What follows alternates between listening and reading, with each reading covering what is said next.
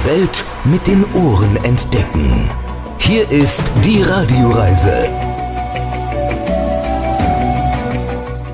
Sie hören die Radioreise mit Alexander Tauscher. Ich grüße Sie. Diesmal geht es nach Frankreich, in das Departement Lot nördlich von Toulouse gelegen. Freuen Sie sich hier auf das ursprüngliche Frankreich, so wie man es vielleicht noch aus den ganz alten Filmen kennt. Kleine Dörfer mit Steinhäusern, gepflasterte Straßen, ein Café, ein Markt, Käse, Wein und all das eben. Wir starten unsere Tour in Rocamadour, inzwischen ein Pilgerort, aber bekannt eben auch für den Ziegenkäse. Wir schauen uns ein paar der Dörfer an, die als schönste Frankreichs gekürt wurden und wir laufen über eine der schönsten Brücken in Frankreich. Wir steigen in eine Höhle mit unglaublichen Skulpturen und äh, wir geben praktische Tipps vom Frühstück bis zum Bett. Die charmante Caroline ist eine von vielen netten Franzosen, die wir auf dieser Tour treffen werden. Bonjour, je m'appelle Caroline, je suis en voyage avec euh, Alexander de Radio Reise. On est en voyage dans le département du Lot. On vous souhaite la bienvenue sur notre émission. Na dann, bon plaisir, bon voyage und bis dann. Die Radioreise mit Alexander Tauscher. Das ist die Radioreise, die Sie zu neuen Horizonten bringt und damit Reiselust wecken soll. Im Studio Alexander Tauscher, herzlich willkommen hier bei uns in dieser Show.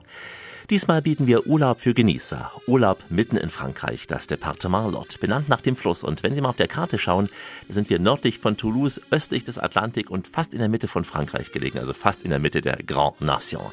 Das Departement Lot ist Teil der Region Occitanien und das ist die zweitgrößte Region Frankreichs. Allein sie ist größer als Irland und umfasst 13 Departements.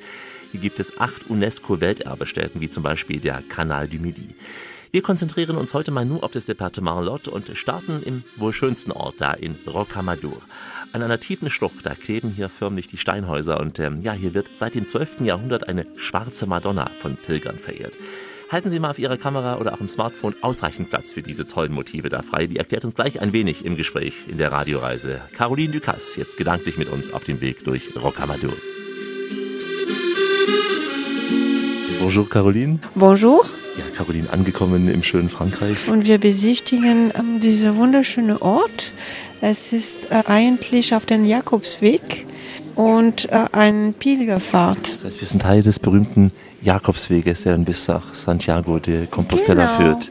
Genau, da sind wir. Wir haben jetzt ja oben begonnen die Führung und haben gleich markant auf diese Schlucht von Rocamadour geschaut. Also es gibt eine Schlucht, unten ein kleiner Fluss. Also dieser Fluss, so hat die Felsen... So eine Schlucht in die Felsen geschlagen. Genau, genau. Hat eine, und äh, diese Rocamadour war schon äh, immer seit der Urgeschichte schon äh, bewohnt, ja.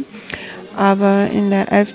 Jahrhundert, sie haben einen Körper äh, gefunden und der Körper war seit 300 Jahren intakt. Und dieser Körper war der Körper von Saint Amadou. Deswegen heißt der Ort äh, Rocamadour jetzt. Seitdem dieser Körper gefunden wurde, dann haben dann angefangen die, die Pilger dann hier zu kommen, um zu betten. Von dem Parkplatz ganz oben kann man dann unten laufen auf den Kreuzweg. Es dauert nicht lang, es ist ungefähr Viertelstunde, bis man dann unten auf diese Mittelalterstadt kommt.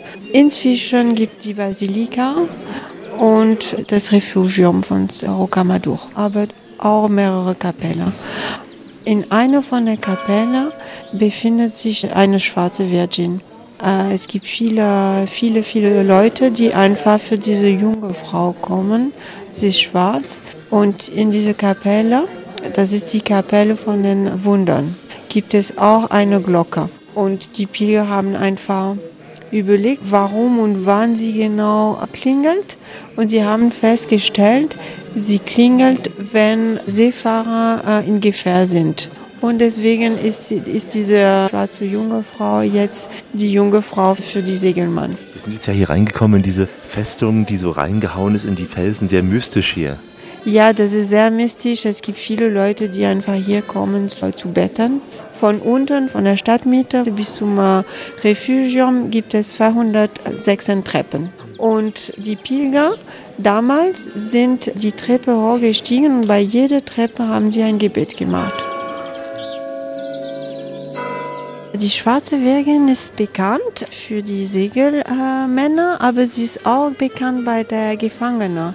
Damals die Gefangenen, die kleine Delikt gemacht hatten, mussten nicht sofort zum Gefängnis. Man hat gefragt, dass sie nach Rocamadour kommen, eine Pilgerfahrt gemacht haben hier und wenn sie diese Pilgerfahrt geschafft haben, dann waren sie frei.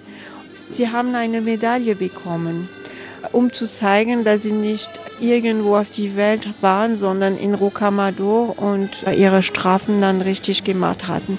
Diese Medaille kann man äh, sogar heute noch in Laden kaufen. Sehr schön.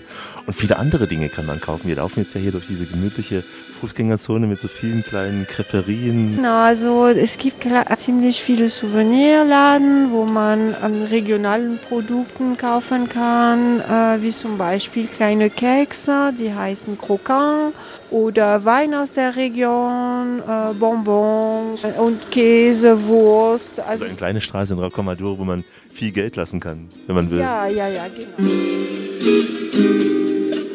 hatten ja schon auf der Herfahrt gesehen, von Bordeaux zunächst die Landschaft noch ganz flach, dann auch unscheinbar hügelig und dann plötzlich diese kleinen Schluchten auch, die dann diese Landschaft durchziehen.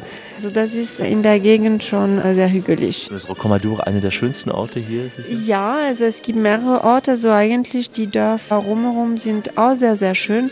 Aber ich denke, Rocamadour ist der bekannteste Dorf äh, in der Gegend. Und auch sehr typisch die Bauweise der kleinen Steinhäuser meist nur ein, zwei Etagen, die man gesehen hat. Manche Häuser sind auch direkt auf die Felsen dann auch gebaut. Und würdest du sagen, dieses Departement Lot ist so ein kleiner Geheimtipp noch mitten in Frankreich? Also die Touristen befinden sich am meisten in Occitanien auf die Küste. Lot ist schon ziemlich touristisch. Also Rocamadour auf jeden Fall. Pour ce village Rocamadour pour ce village Rocamadour. Eine musikalische Liebeserklärung an diesen kleinen, schönen Ort, bekannt auch wegen etwas Rundem, etwas recht stark Riechendem. Wir tischen es gleich mal auf. Bonjour et bienvenue. Vous écoutez émission Radio Voyage avec Alessandre. Ich bin heute Ihr Maître de Plaisir. Monsieur Changer, grüße Sie ganz herzlich zur Radioreise. An einem Nebenfluss der bekannten Garonne, da schlängelt sich heute unsere Tour entlang, nämlich am Fluss Lot. Saftige Weideflächen geben den Ziegen hier beste Nahrung für das, was in kleinen runden Scheiben aus Rocamadour in nah und fern geliefert wird, nämlich der berühmte Ziegenkäse. Ich traf hier Alain Lacroix, einer der Produzenten, ein Bauer, ja, wie man ihn sich auch aus dem alten Film vorstellt. Ein sehr markantes Gesicht, eine Baskenmütze hat er auf und äh, auch noch seine Arbeitshose. Er kam gerade mit einer Mistgabel aus dem Stall und zeigte uns dann noch seine Käserei. Und wir unterlegen mal dieses Konzert der Ziegen, das Sie schon ein wenig im Hintergrund hören, mit der Goualard de Pauvre Jean, eine meiner französischen Lieblingsmelodien.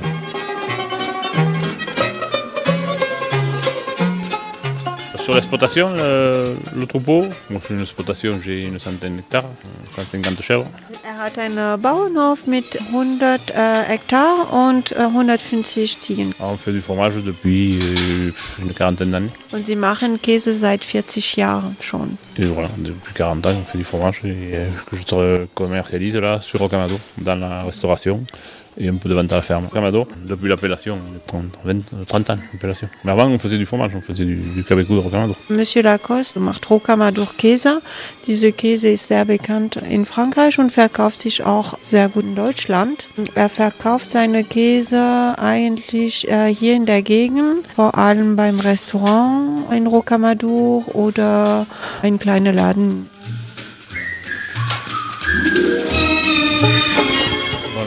L'exploitation de la ferme a été achetée en 1940 par mes grands-parents. C'est une maison bâtisse du XIIe siècle. Et bon, il y a vente de fromage à la ferme euh, le matin, entre 10h et midi.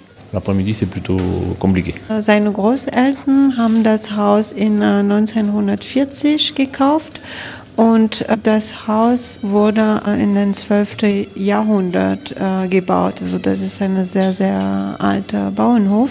Die Käse kann man Vormittag äh, vor Ort kaufen äh, zwischen 10 und 12 Uhr. Am Nachmittag ist es ein bisschen kompliziert, weil er hat viel zu tun mit den Ziegen. rien qu'un instant la du pauvre Jean pas, dans la vie y a qu'une morale, qu'on soit riche ou sans un sou, sans amour on n'est rien du tout. Bon alors là c'est le lait de hier soir, le lait que j'ai traité hier soir. Das ist die Milch von, äh, von gestern Abend. le bac avec un peu de présure. Alors ça reste là 24 heures, c'est le lait de hier soir. Je vais le décailler tout à l'heure, que je mettrai dans, des, dans les sacs pendant euh, 12 heures, jusqu'à demain matin. Die Milch ist geronnen, äh, dann macht er das in diese Stoffbeutel, um die Flüssigkeit dann äh, rauszubekommen. Et après, une fois égoutté, on le mettre dans des bassines pour euh, le Also wenn keine Flüssigkeit da drin ist, dann machen Sie die Käse in kleine Becken mit ein bisschen Salz. 0,6 Gramm pro Kilo von dieser geronnenen Milch, ja. Et après, c'est moulé comme ça, mis sur des, sur des plastiques comme ça. Also dann machen Sie das auf Platten und Gitter, äh, um die Käse zu, zu trocknen. Also Sie machen erstmal die Form, das ist dann kleine runde Käse, dieser Rocamadour und das wird dann einen Tag da gelassen, um trocken. Tout à l'heure, j'enlèverai ça, et on les mettra sur- juste sur, euh, sans le plastique. Und am ersten Tag ist eine kleine Plastikfolie äh, drauf und nach einem Tag dann machen Sie diese Plastikfolien dann weg. C'est un Loire, où il y a euh, 14-15 degrés de température et 98 d'humidité. Ça reste là pendant 6-7 jours. Et il faut les tourner tous les jours. Nach zwei Tagen äh, kommen die Käse in, in einen Raum, wo 14 bis 15 Grad ist und sie wollen dann jeden Tag wechseln sie dann die Seite, dass es dann auf beide Seiten gleich ist. Bis die Käse reif ist, dauert äh, sechs bis sieben Tage.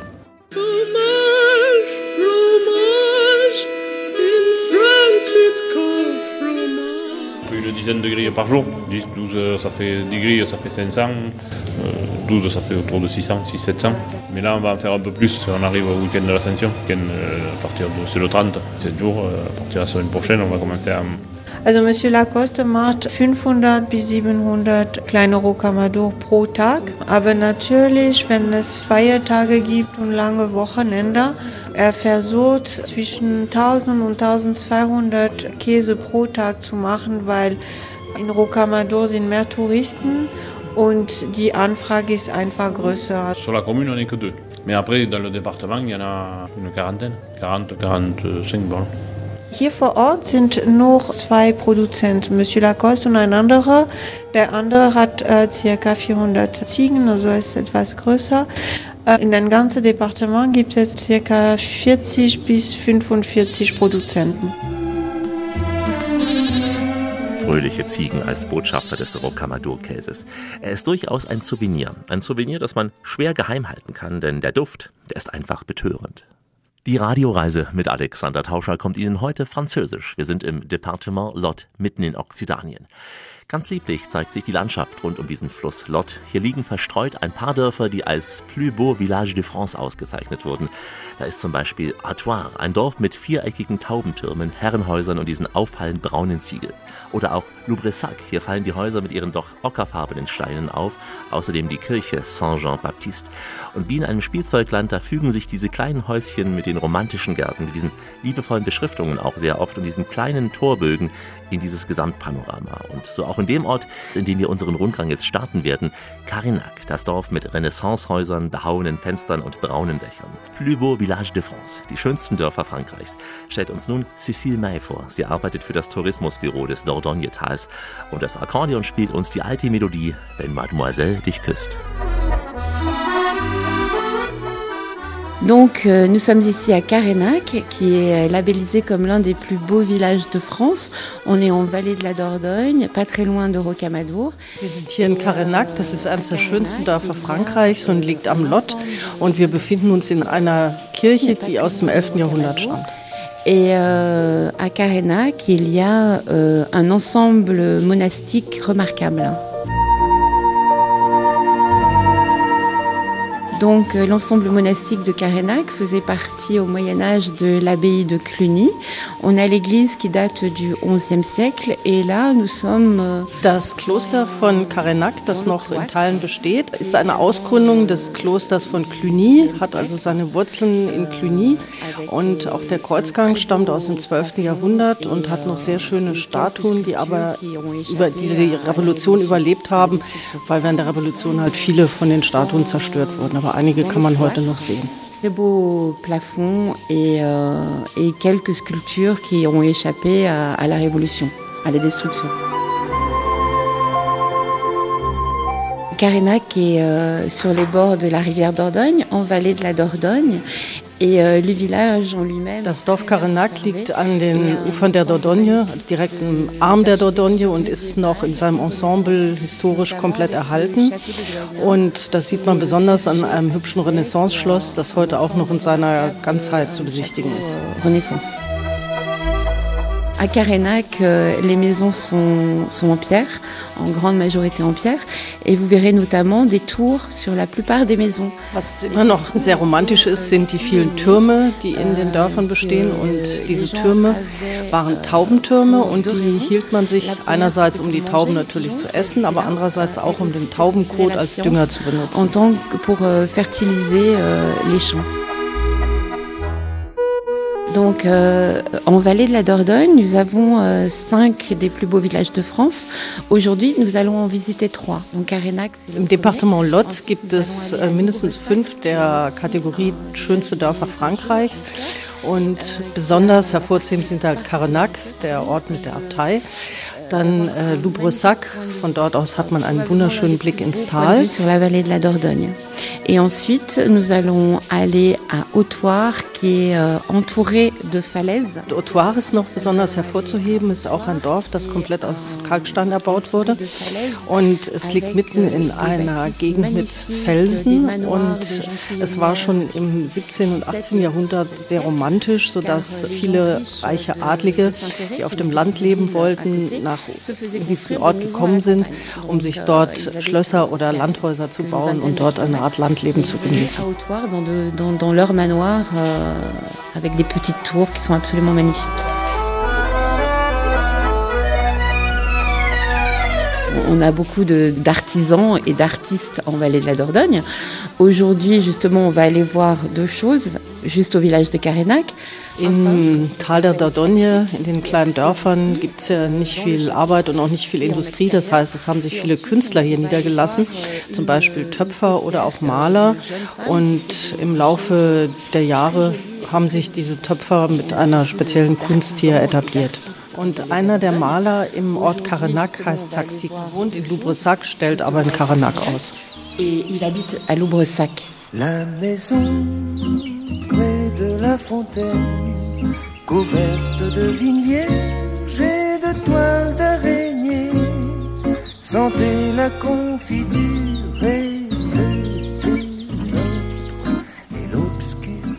La situation géographique d'Autoire euh, est particulière parce que, comme je vous disais, c'est entouré de falaises. Et aussi, il y a une cascade qui est en amont par rapport au village. Hervorzuheben ist in Autoire auch ein Wasserfall, der ist mindestens 30 Meter hoch, hoch, liegt oberhalb vom Dorf und ist einer der höchsten Wasserfälle in der Region. Euh, Donc, euh, cette rivière qui s'appelle le Toire traverse ensuite le village d'Autoire. Zugegeben, als wir diese Dörfer besucht haben, da war gerade Bewässerung der Region angesagt. Intensive Bewässerung, um dieses frische Grün eben schön grün zu halten, auch für die Nachwelt. Aber auch bei Regen haben diese Dörfer doch etwas Besonderes. Sie wirken dann, ja, besonders ruhig, fast schon menschenleer teilweise, wie eben auch in einem richtig schönen, guten Spielzeugland. In Farbe und Stereo und heute mit viel Melodie in der Sprache. Aus Frankreich, die Radioreise mit Alexander Tauscher. Bonjour. So lieblich die Landschaft der Dordogne wirkt, so gewaltig pompös ist sie hier mitunter in der Unterwelt.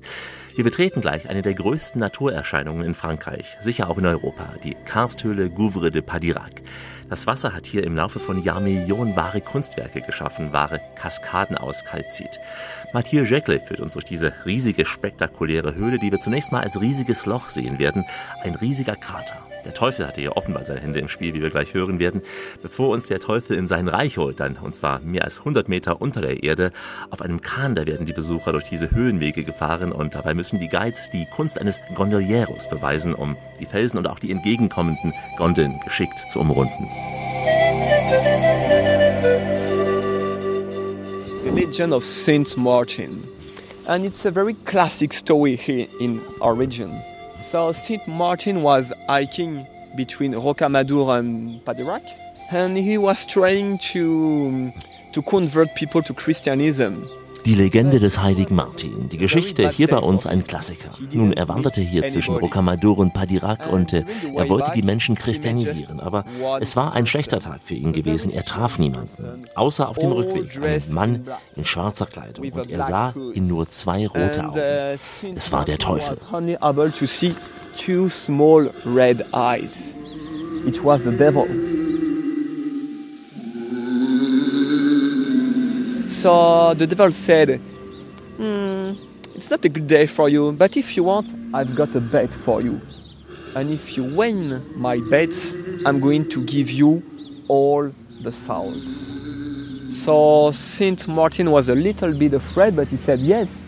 Der Teufel sagte, es ist kein guter Tag für dich, aber ich habe eine Wette und wenn du sie gewinnst, dann bekommst du den ganzen Süden. St. Martin überlegte, hat ein wenig Angst gehabt und sagte, hm, okay, was ist die Wette? Der Teufel sagte, ich werde ein Hindernis schaffen und wenn du es schaffst, darüber zu springen, dann gewinnst du sie. Daraufhin begann der Teufel die Erde zu essen, der Boden bewegte sich, das Loch riss auf. St. Martin nahm alle Kraft, er sprang und er gewann die Wette. Und der Teufel verschwand für immer in der Erde. Das ist vielleicht nicht der beste Weg, Padirac zu erklären, aber vielleicht eine gute Möglichkeit, die Formation hier zu erklären. Aber ich habe einen Beweis. Wollen Sie diesen Beweis sehen? Dann folgen Sie mir. And this is not maybe the best way to explain Padirac, but this is a good way to explain the formation of this big hole on the earth, the story of Saint Martin. I've got a proof if you want. Do you want to see the proof of this story? You can just follow me. So ready for the visit? Okay, let's go. Have a, have a nice trip. Bon voyage.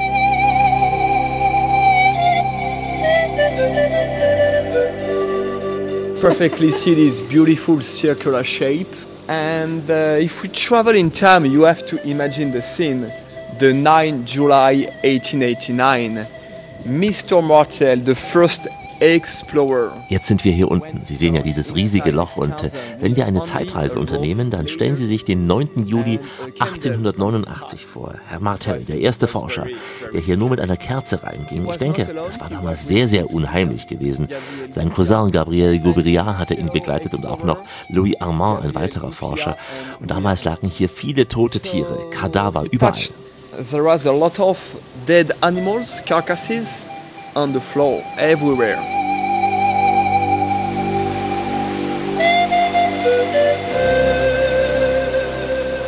Water is the main architect of underground worlds. This gallery are in Nun ganz klar, das Wasser hat diese Höhle geformt. Das Höhlensystem ist durch einen unterirdischen Fluss entstanden, der sich über 100 Meter tief in diese verkarsteten Kalke eingegraben hat und in die Dordogne mündet. Eine hohe, ja, domartige Aushöhlung dieser Flusshöhle brach ein und es entstand dieser kreisrunde Bereiche, dieses Loch mit senkrechten Wänden, 33 Meter im Durchmesser, 75 Meter tief. Dieser Tageslichtschacht, der wurde von den Einheimischen einfach Gouvre genannt, was übersetzt Abgrund bedeutet. Man vermutet, dass dieser Tageslichtschacht bereits im 13. Jahrhundert bekannt war. Er war bereits im 19. Jahrhundert ein beliebtes Ausflugsziel gewesen. Nun, die Erosion, sie begann vor rund zwei Millionen Jahren. Zwei Millionen Jahre aus Sicht der Geologen eine junge Formation, denn unsere Erde, sie entstand ja vor viereinhalb Billionen Jahren. Because our planet is 4.5 billion years ago. So if you want to start the visit on the river, you can touch the water for a few seconds just to enjoy the temperature. Ja, jetzt hier auf dem Boot, wenn Sie das Wasser mal berühren, ja, ein paar Sekunden, es ist nur 12 Grad warm, die Luft 13 Grad. Und diese Temperaturen, die sind immer stabil. Sie ändern sich niemals, denn wir sind jetzt 103 Meter unter der Erde, also ohne äußere Einflüsse. Es gibt hier keine Jahreszeiten, keine Sonne, keine Kälte. No sun, no cold here. The water depth range between a few centimeters Die Tiefe des Wassers, die schwankt zwischen ein paar Zentimetern und fünf bis sechs Metern am tiefsten Punkt des Flusses. Hier unten, ja, ohne Sonne, ohne Nahrung, nicht der beste Platz der Erde für Lebewesen, aber 100 Spezies, die leben hier in Padirac, aber ja nur neun haben das Leben vollständig so adaptiert an diese Lebensverhältnisse. Zum Beispiel Schrimps, weiße und blinde, weil sie niemals die Sonne sahen, typisch für Lebewesen in diesen Höhlen. Sie sind nur ein Zentimeter lang, also eine sehr, sehr kleine Spezies. One centimeter maximum. It's a small species. Zwei Stunden tief unter der Erde. Wir alle waren sehr beeindruckt gewesen.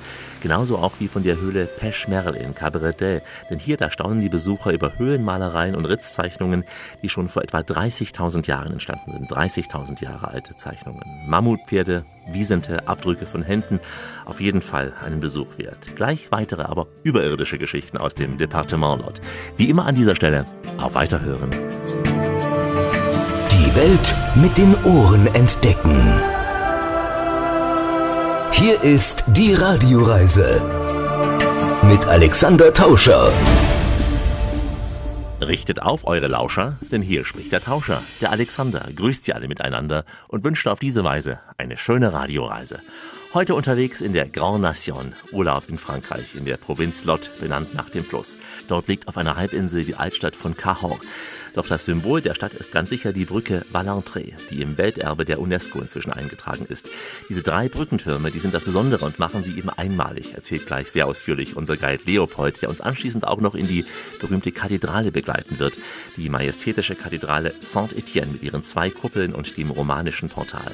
Wir laufen also von der Wehrbrücke Pont Valentré bis zur Kathedrale Saint-Étienne durch die Hauptstadt dieses Departements mit Leo. Montevideo ist nichts für den Leo, aber alors, Cahors.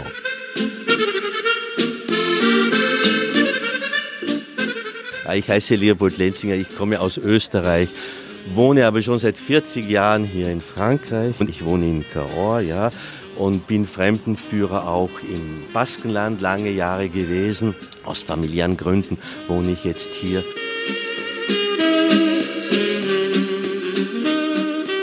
Ich habe es jetzt etwas hier von diesem Pont Valentré etwas entfernt, damit wir uns den auch etwas aus der Ferne ansehen können.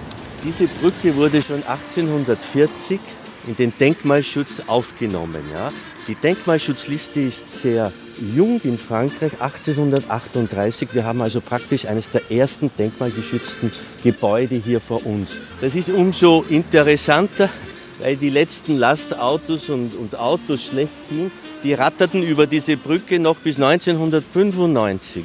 Dann wurde die Brücke endgültig gesperrt und 1998 im Zuge der Erklärung als Welterbgut der UNESCO wurde die Brücke auch im Zuge der Pilgerwege nach Saint-Jacques-de-Compostelle auch hier unter diesen Weltschutz gestellt.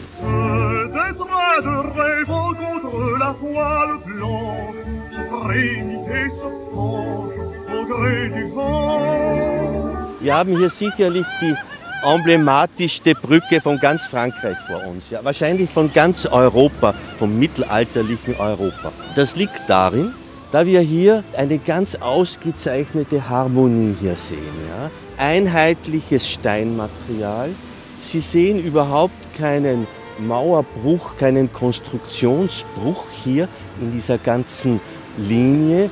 Wir haben sechs wasserführende Bögen oder Joche hier und zwei sind Trockenbögen. Das kommt ab und zu mal vor. Im Januar, im Februar steigt dieser Lottfluss hier entsprechend an. Dann sind diese zwei Trockenbögen auch durchspült und überschwemmt.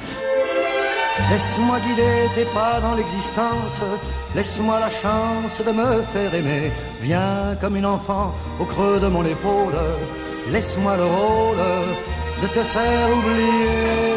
Wir sind hier in einer Stadt, die geleitet wurde von einem Bischof, der gleichzeitig Graf war, eingesetzt von den Grafen von Toulouse, die die eigentlichen Grundherren hier sind.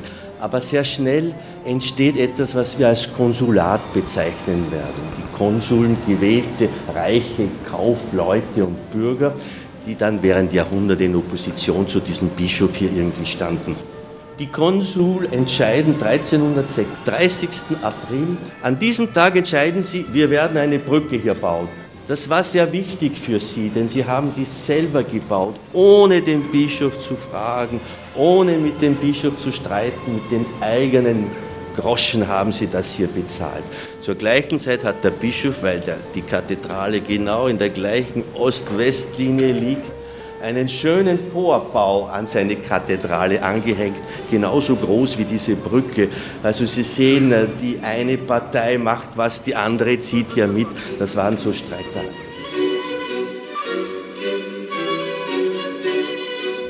Wir sind in einer Frühromanik hier. Es gibt keine runde Säulen, sondern viereckige Säulen, vier mal vier Meter im Quadrat, zehn Meter hier oben. Ja.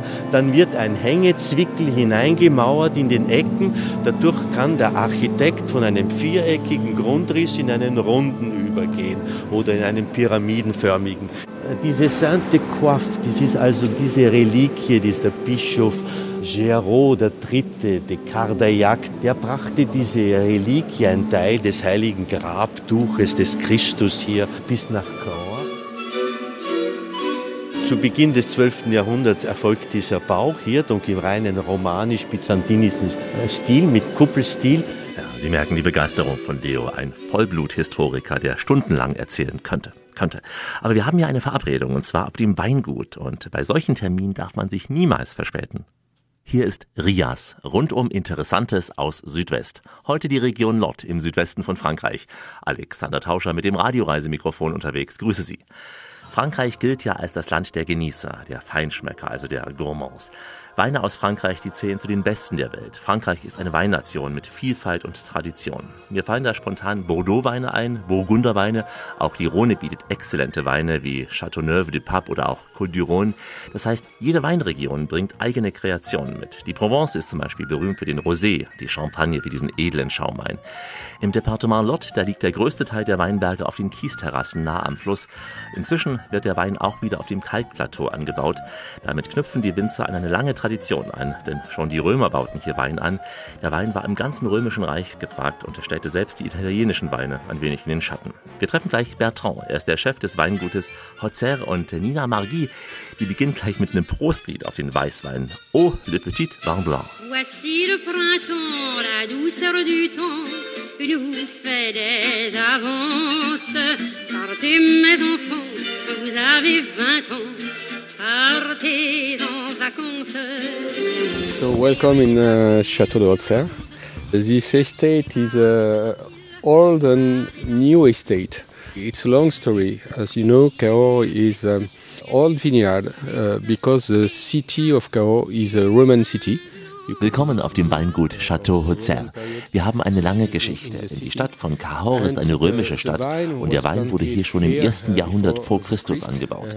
Im Mittelalter war dieser Teil Frankreichs sehr, sehr wichtig. Viele Menschen lebten damals hier und im 19. Jahrhundert war die Rebsorte Malbec hier sehr verbreitet. Ein Goldzeitalter war dies diese Rebe. So etwa 80.000 Hektar Fläche waren damals rund um Cahors mit der Rebsorte Malbec bepflanzt und äh, etwa 300.000 Menschen lebten damals hier. Malbec, uh, because uh, Malbec was strong in, in Cahors. We had uh, more or less 80,000 hectares planted in, in, all around Cahors, and 300,000 people were living here.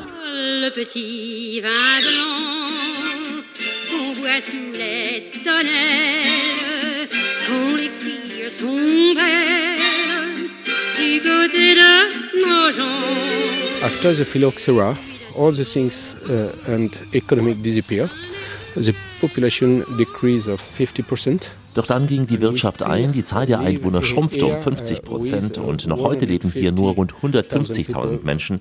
Im Prinzip haben wir ein Jahrhundert gewartet, bis 1970, um diese Weinbauregion von Cahors hier wieder neu zu bepflanzen.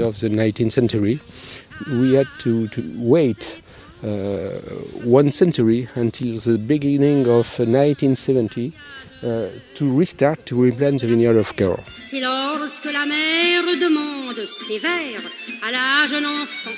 Ma fille raconte comment triste honte as-tu fait ton compte. Réponds, je t'attends. My dad was the first person who tried to replant the vineyard in 71 because he found uh, Château de Haute Mein Vater war der Erste gewesen, der versucht hatte, im Jahr 71 hier neue Weinreben zu pflanzen. Denn er fand Château Haute auf einer Landkarte aus dem 19. Jahrhundert.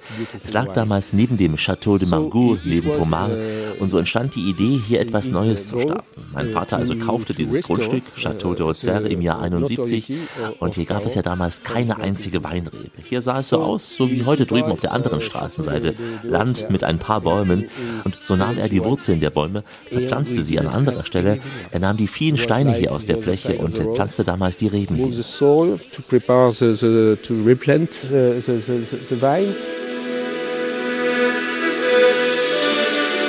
Walk the rock uh, with the, the first machine that brought Damals mussten die vielen Steine gebrochen werden, damit die Reben gepflanzt werden können. Es gab ja damals nur zwei Maschinen dafür. Eine in den USA, die andere in Europa. Und die in Europa, die war hier in Cahors. Viele Menschen sind damals hergekommen, um zu sehen, wie das funktioniert. Und so brach er die Steine auf, pflanzte im ersten Schritt 40 Hektar und zehn Jahre später weitere 20 Hektar. So haben wir heute 60 Hektar Weinbaufläche. Château de l'Auxerre is 60 hectares. The grapes are uh, Malbec, Merlot. Wir bauen heute vor allem Malbec an, vor allem auch ein wenig Merlot, Tonat, so als Ergänzung von Malbec. Diese beiden, ich habe inzwischen weitere Rebsorten gepflanzt, wie zum Beispiel Chardonnay, denn in diesem Teil Frankreichs haben wir einen Boden, der einst ja unter dem Meeresspiegel lag. Und als sich das Wasser zurückzog, gab es hier viel Kalkstein, Lehm, ja, es entwickelte sich dieser Lehm auf den Kalkstein und dieser rote Lehm entstand ja, und Kalkstein dazu, sodass wir einen Boden haben, den Sie typischerweise zum Beispiel im Burgund finden, in Sancerre, in der Champagne, in der Region Cognac oder auch in Lazac. In Sancerre, in Champagne, in Cognac and in Lazac. J'envie les épaves In the world, you don't have a lot of limestone. And uh, 60% of the limestone are in, in France. Es gibt weltweit relativ wenig solcher Kalksteinböden. 60 Prozent davon befinden sich in Frankreich. Und so starteten wir eben mit dem Malbec-Wein, begannen eine große Geschichte, verkauften den Wein in aller Welt, in den USA, in Japan, in Kanada, natürlich auch in Deutschland, in Belgien. Und das brachte diesem Weingut großen Erfolg. It was a, a great success for, for this uh, estate.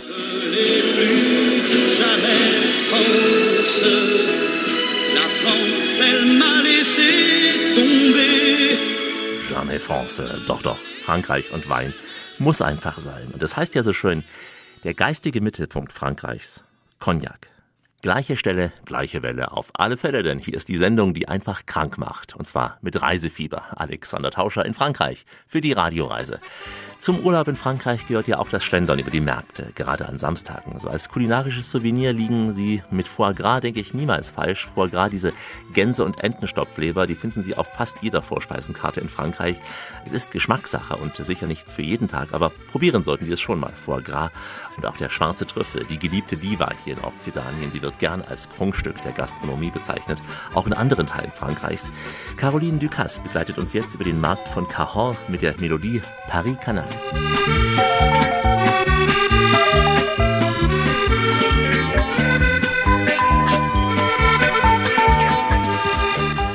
Bonjour, wir sind äh, heute auf dem Markt von Cahors. Ein sehr schöner Markt, die jeden Samstag stattfinden.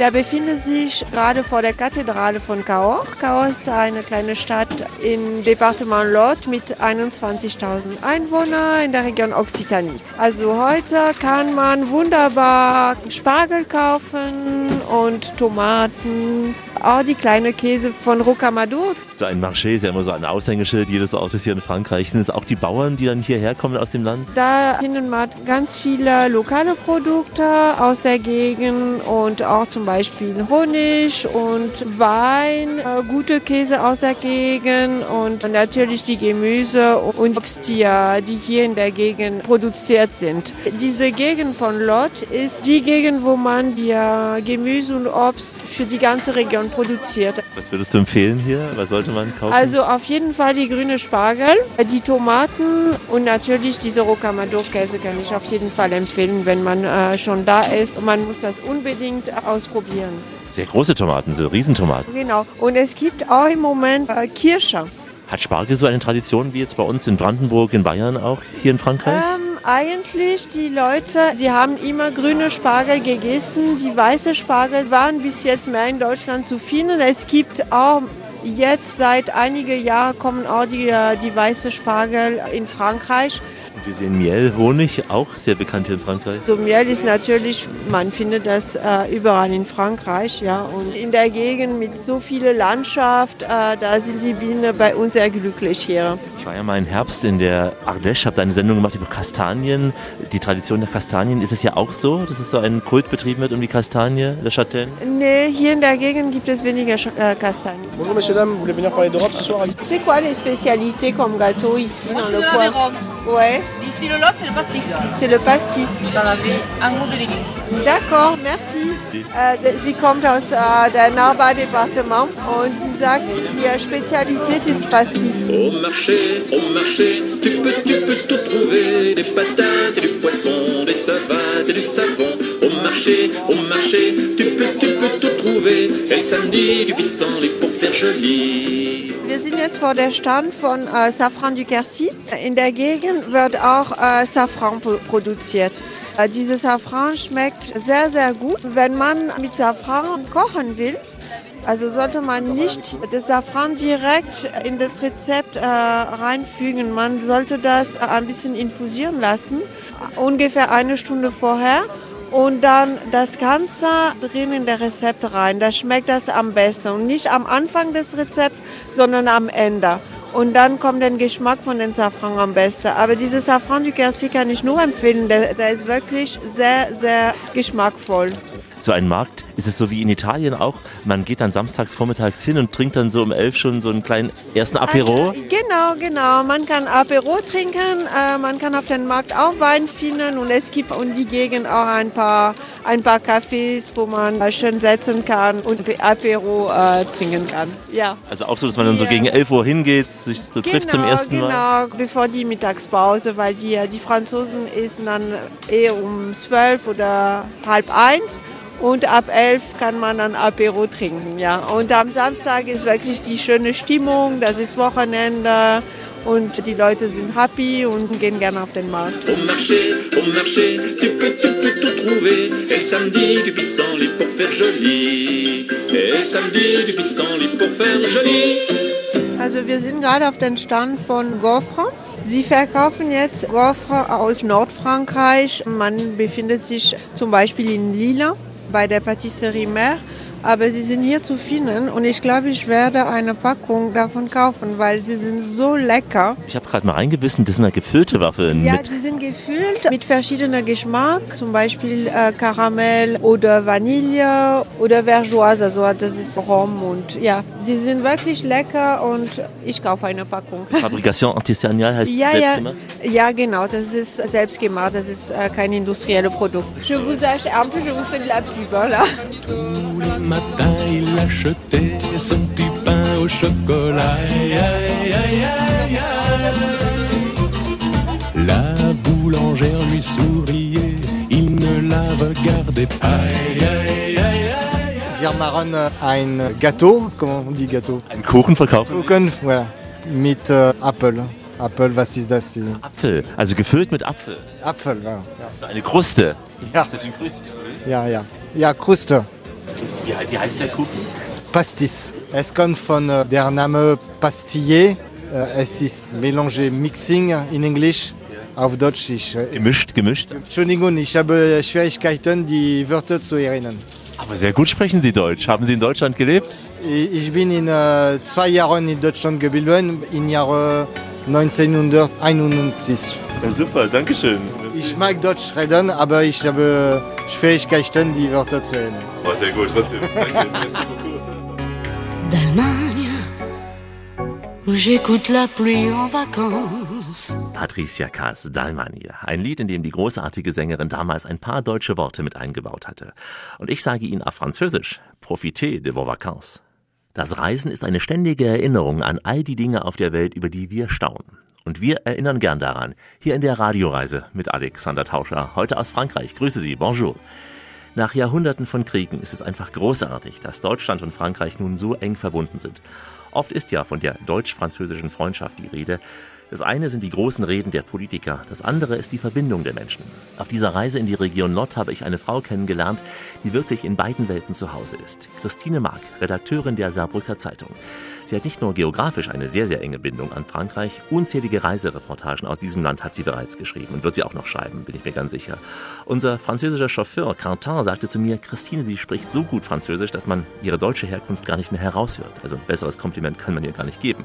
Auf dem kurzen Rundgang durch Cahors habe ich mich mit Christine ein wenig unterhalten und wir starten mal ganz pathetisch jetzt mit der Hymne Frankreichs, der legendären Marseillaise, interpretiert von einem auch Patrioten aus Frankreich, Michael Sardou. Allons enfants de la patrie, le jour de gloire est arrivé. Contre nous de la tyrannie, l'étendard sanglant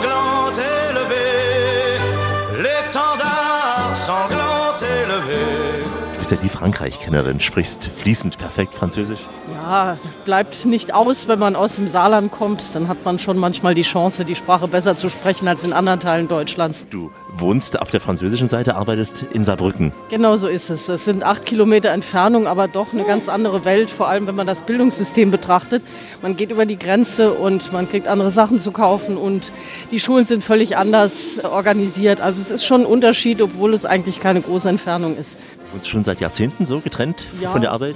Ja, seit 25 Jahren. Und damals hast du nicht Französisch gesprochen, sondern erst mit dem Umzug? Oder? Nee, ich konnte vorher schon Französisch. Es gibt in Saarbrücken ein französisches Gymnasium, das habe ich besucht. Anschließend in Paris studiert. Da bleibt es dann nicht aus, dass man später dann auch keine Hemmungen hat, mal über die Grenze zu gehen, um sich dort anzusiedeln. Und natürlich dadurch, dass du jetzt nah an Frankreich schon wohnst und arbeitest, fährst du auch sehr viel nach Frankreich. Ja, natürlich. Das liegt halt an der Strecke. Erstmal hält der Zug nach Paris direkt bei uns im Ort oder man begibt sich auf die Autobahn und kann direkt nach Süden fahren.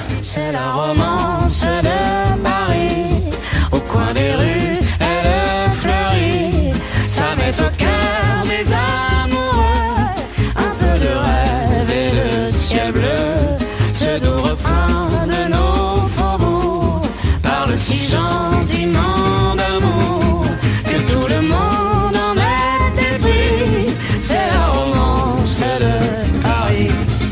ja heute in der Region Departement Lot.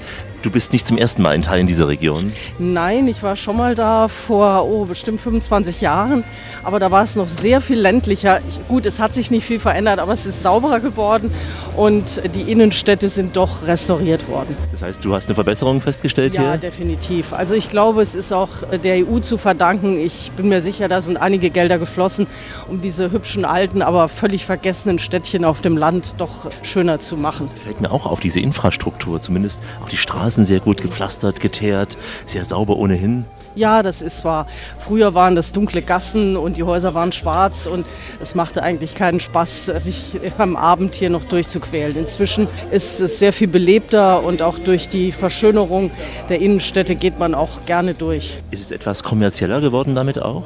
Ach, ich würde sagen, nicht in dieser Region. In der Provence mit Sicherheit, wo es ja vorher auch vor 30 Jahren nicht unbedingt sehr ansprechend war. Dort ist es sehr kommerziell geworden, aber im Quercy, also in der Region Lot, ist es, glaube ich, zum Vorteil der wirklichen Bewohner so schön geworden. Oh.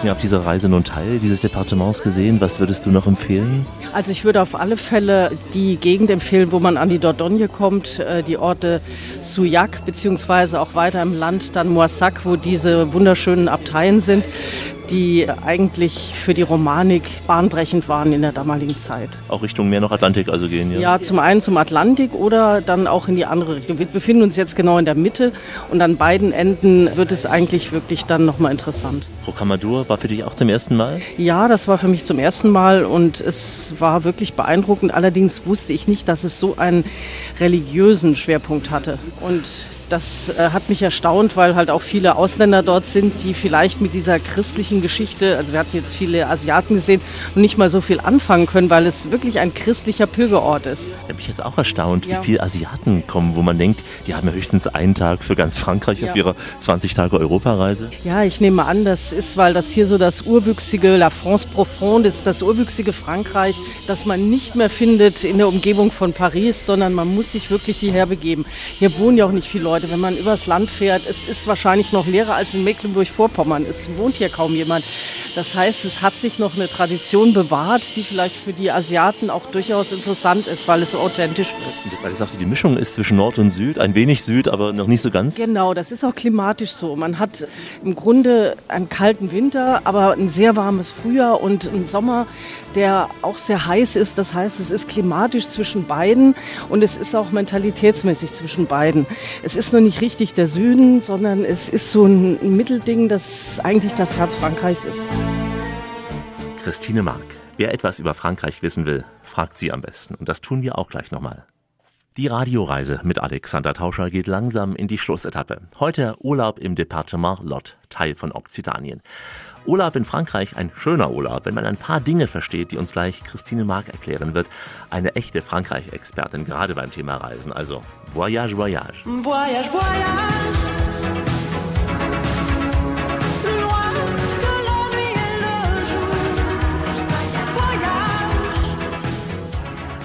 Praktische Tipps für Frankreich-Reisende. Wir können ja mal mit der Transformation der Betten beginnen, die du beobachtet hast. Oh ja, unbedingt. Also man kann inzwischen wirklich in fast allen Hotels in Frankreich, auch in Gästezimmern gut schlafen, weil so frühere Frankreich-Reisen erinnern sich sicher mit Horror noch an die Betten, 1,40 Meter breit, eine weiche Matratze mit einer Kuhle in der Mitte.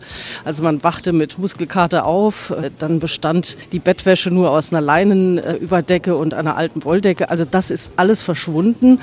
Man hat jetzt eigentlich angenehme Überdecken, wie man das auch im Rest von Europa gewöhnt Noch nicht ganz so dick wie bei uns sind sie aber schon. das stimmt, das stimmt. Und sie werden immer noch unter das Bett gestopft, weil die Franzosen früher schon immer alles unter das Bett stopften, dass man wie in einem Sarg lag. Und jetzt stopfen sie auch noch die weichen Decken unter das Bett. Aber gut, man kann sich nicht alles abgewöhnen. Das heißt, man braucht dann keine Scheu zu haben, die Decke dann rauszuziehen? Nein, überhaupt nicht. Früher war es ja schrecklich. Die, wenn Deutsche in französischen Betten schliefen, sah es aus wie ein Schlachtfeld. Weil man riss ja überall die Leinendecken und die Wolldecken raus. Inzwischen reißt man nur die Überdecke raus. Also es, es hält sich dann in Grenzen. Sieht auch nicht ganz so schlimm aus. Sie sind trotzdem meistens relativ schlicht, die Zimmer eingerichtet. Ja, meistens sind die Zimmer schlicht, weil die Franzosen halt auch nicht so viel Wert halt auf diese Einrichtung legen. Zumindest nicht, äh, wenn es um Gästezimmer geht, dann ist es meistens praktisch. Aber was interessant ist, Klo und Bad sind immer getrennt. Auch wenn das die Toilette noch so ein kleines Loch ist, sie ist nie im Bad. Liegt das? Das ist ja praktisch, aber woran liegt das? Ich glaube, das ist historisch, weil im Bad, das heißt ja auch Le Bain mit Bain mit S, man hatte dort Badezuber stehen früher zum Baden. Das heißt, man hatte zwei Badezuber, also Les Bains. In dem einen wusch man sich, in dem anderen spülte man sich ab und das Klo war irgendwie was völlig anderes, etwas Unästhetisches, etwas, was nicht ordentlich war und das wurde eigentlich dann äh, ins Kabinett verbannt. Man sagt auch Kabinett damals dazu. Das Bidet habe ich jetzt nicht überall entdeckt. Ist das Ah. schon Geschichte? Ja, das Bidet ist schon Geschichte. Also mir hat mal ein Hotelier gesagt zum Bidet, ja, c'est pour pisser dedans. Also zu Deutsch, das Bidet ist nur noch da, um reinzupinkeln. Und äh, die armen Zimmermädchen waren immer nur damit beschäftigt, das Bidet zu putzen. Deshalb ist es eigentlich jetzt aus fast allen Hotels verschwunden. Das heißt, auch der Franzose hält sich nicht mehr so dran. Nein. Die einzigen, die noch auf Bidets stehen, sind die Italiener, seltsamerweise. Also da hat es sogar eine Renaissance erfahren, aber in Frankreich ist das Bidet quasi tot. Dann kommen wir mal vom Bidet zum Frühstück.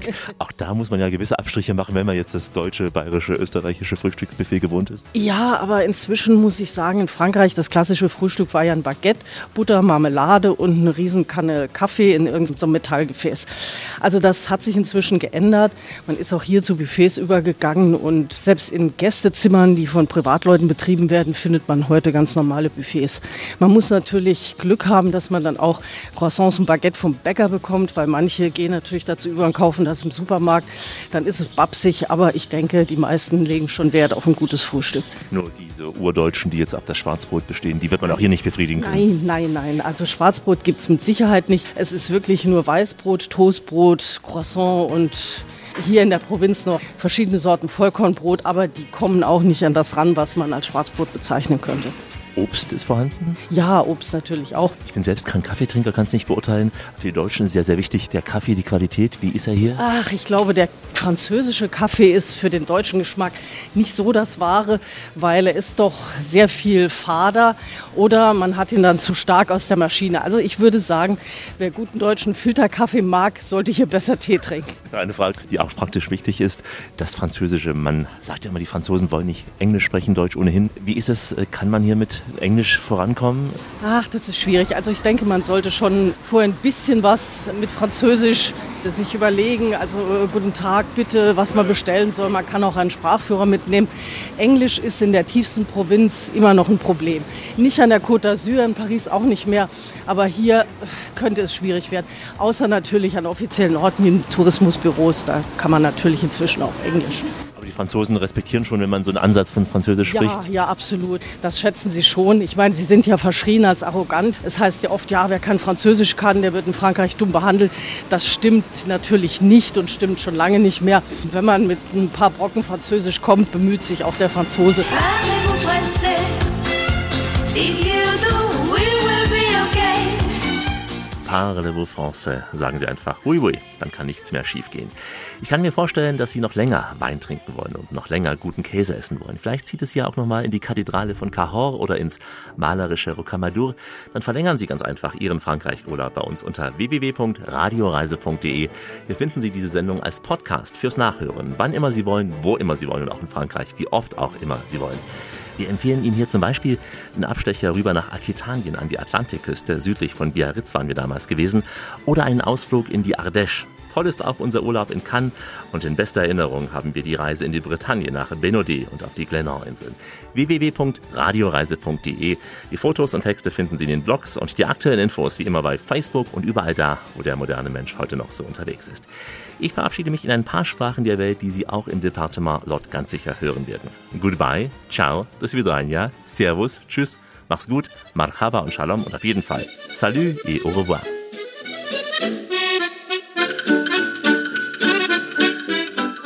Bonjour, je m'appelle Caroline. Je suis euh, actuellement dans la région euh, Occitanie, dans le département du Lot, avec Alexandre de Radio Rise. On va passer quelques jours ici et euh, j'espère que vous allez vous régaler avec nous dans cette émission. Je m'appelle Alain Lacoste, je fais du fromage de Rocamadour à AOP et je vous souhaite un bon voyage, Alexandre.